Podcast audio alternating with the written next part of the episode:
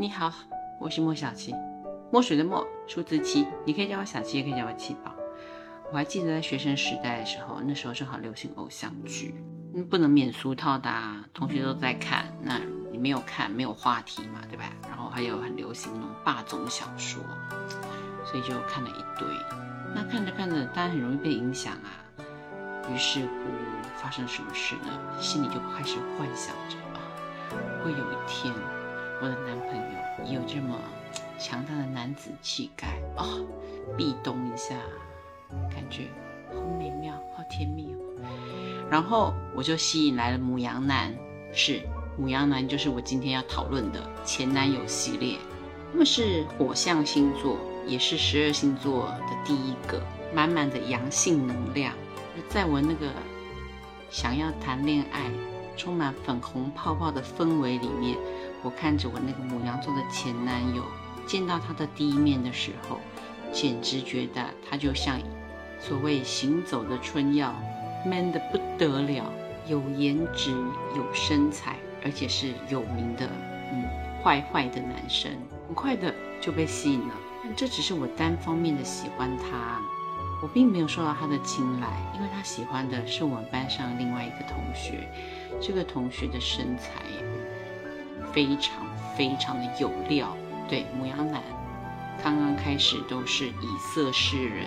嗯他们就是喜欢看起来有料的、身材好、火辣，然后敢穿、敢打扮的女孩子。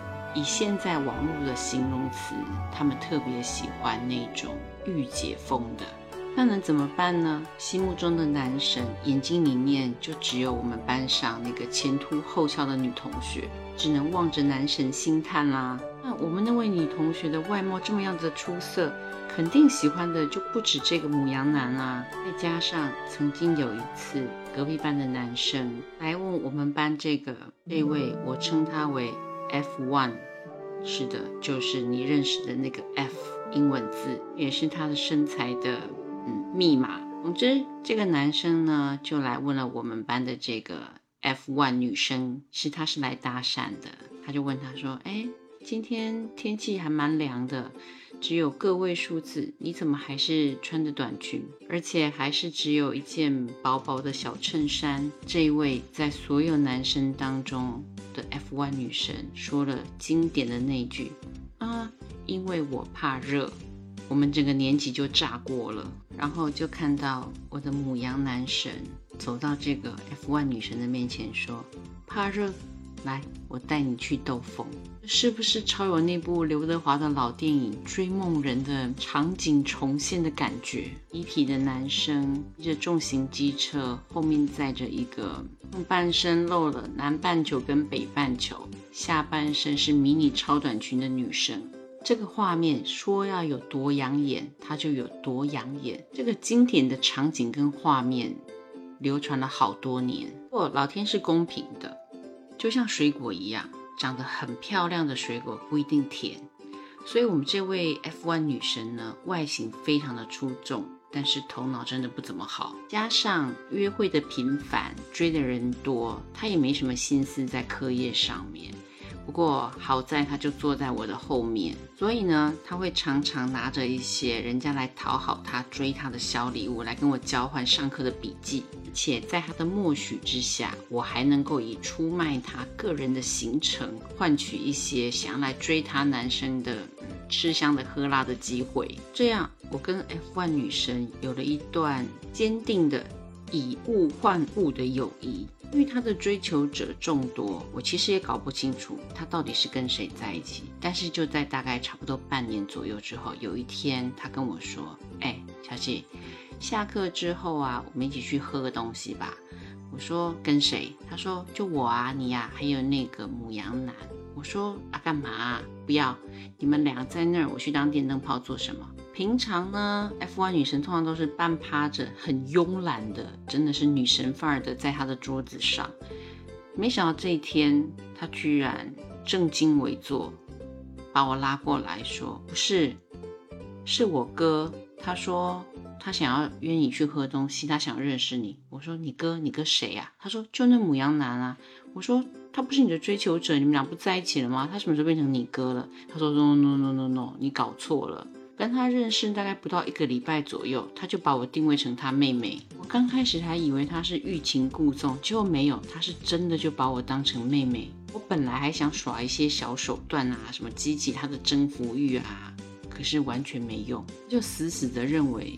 他把我认作干妹妹，她就是妹妹。我说这也太奇葩了吧！他那时候那么高调的在学校表示要追你，F1 女神一脸哀怨的说：“是啊，知道这对我的自尊有多大的打击吗？”我纳闷了好久，后来我终于知道，因为他觉得我不够聪明，我就是个纯粹的花瓶。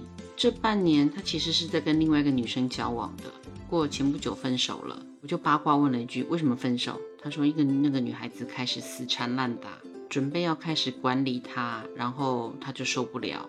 F1 女生继续说：“她说，然后前两天他找我去吃饭的时候，他就说，嗯，我下次要找一个聪明一点的女生，独立但是有行情，漂亮但是不能张扬。他在说的时候啊，我正在抄从你那里借来的笔记。”他就看我的笔记，他就说：“怎么人家的字那么漂亮，写的那么好，你的字那么丑，完全跟你的人是相反的。人家说见字如见人，你这个笔记跟谁借的？”我立马就跟他说：“就是跟我同桌的那个，好了，就是坐我前面那个女生。刚开始对你没什么印象，后来我一说，他就说：哦，就是那个高高的长头发，然后腿长长的那个吗？对啊。然后五哥就说：哎，可是他看起来有点冷淡呢。”我跟他说才怪，你超多人追的好吗？到这里我立马翻白眼，我说你不要乱说话，我哪有？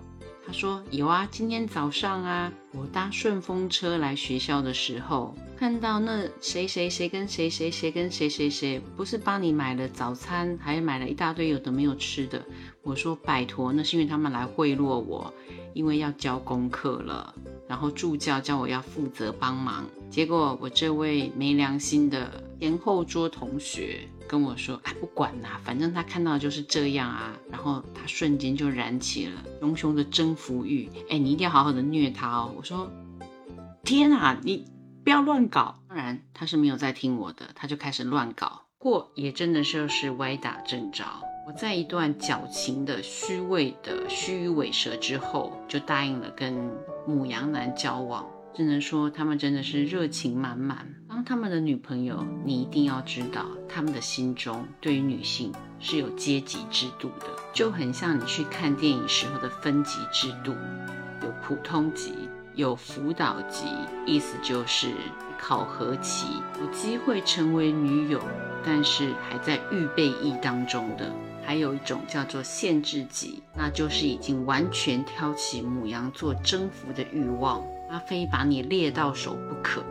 这也是跟母羊男交往的前半部分。因为母羊男的热情来得很快，他们冷却下来的速度也是会让你意想不到的，所以你就必须把自己在这三个级别当中不停的互换。至有的时候你必须挂上普通级的牌子，但是你是在上演十八禁的戏码，让他有哦拆礼物突然拆到糖果、内衣跟眼罩的组合，一般的刺激，然后还要时不时的会收到别人送的花。跟情书还有巧克力，然后呢，母羊男就会开始摆上世纪臭脸，把那一盒包装精致的巧克力咸到他的原生父母可可树都会觉得活着不应该。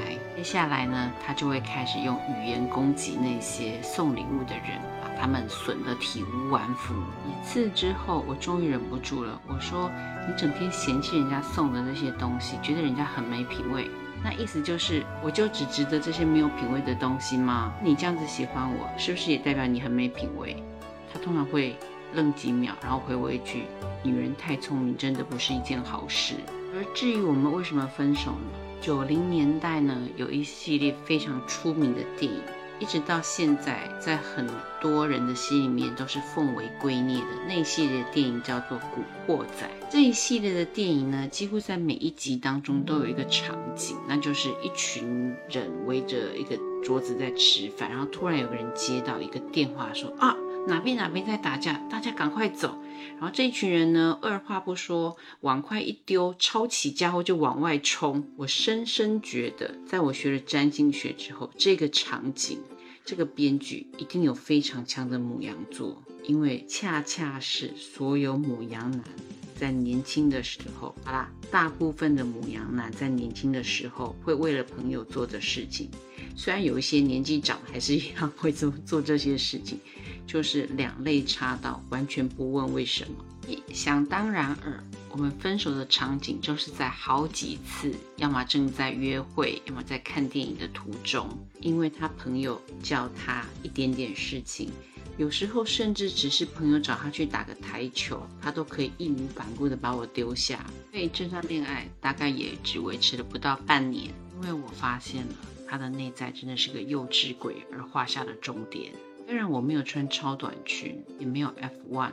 但是在交往的初期，他那个充满阳刚力量、充满霸总口吻的“我喜欢你，当我女朋友，上车带你去兜风”，是深深的满足了少女梦想的我。有那么几次，我也真的觉得偶像剧女主角也不过如此吧。或哪一天你对于追逐战有兴趣的话，那么。诚心的建议你找个母羊男来谈恋爱是不错的选择哦。我们下期再见啦！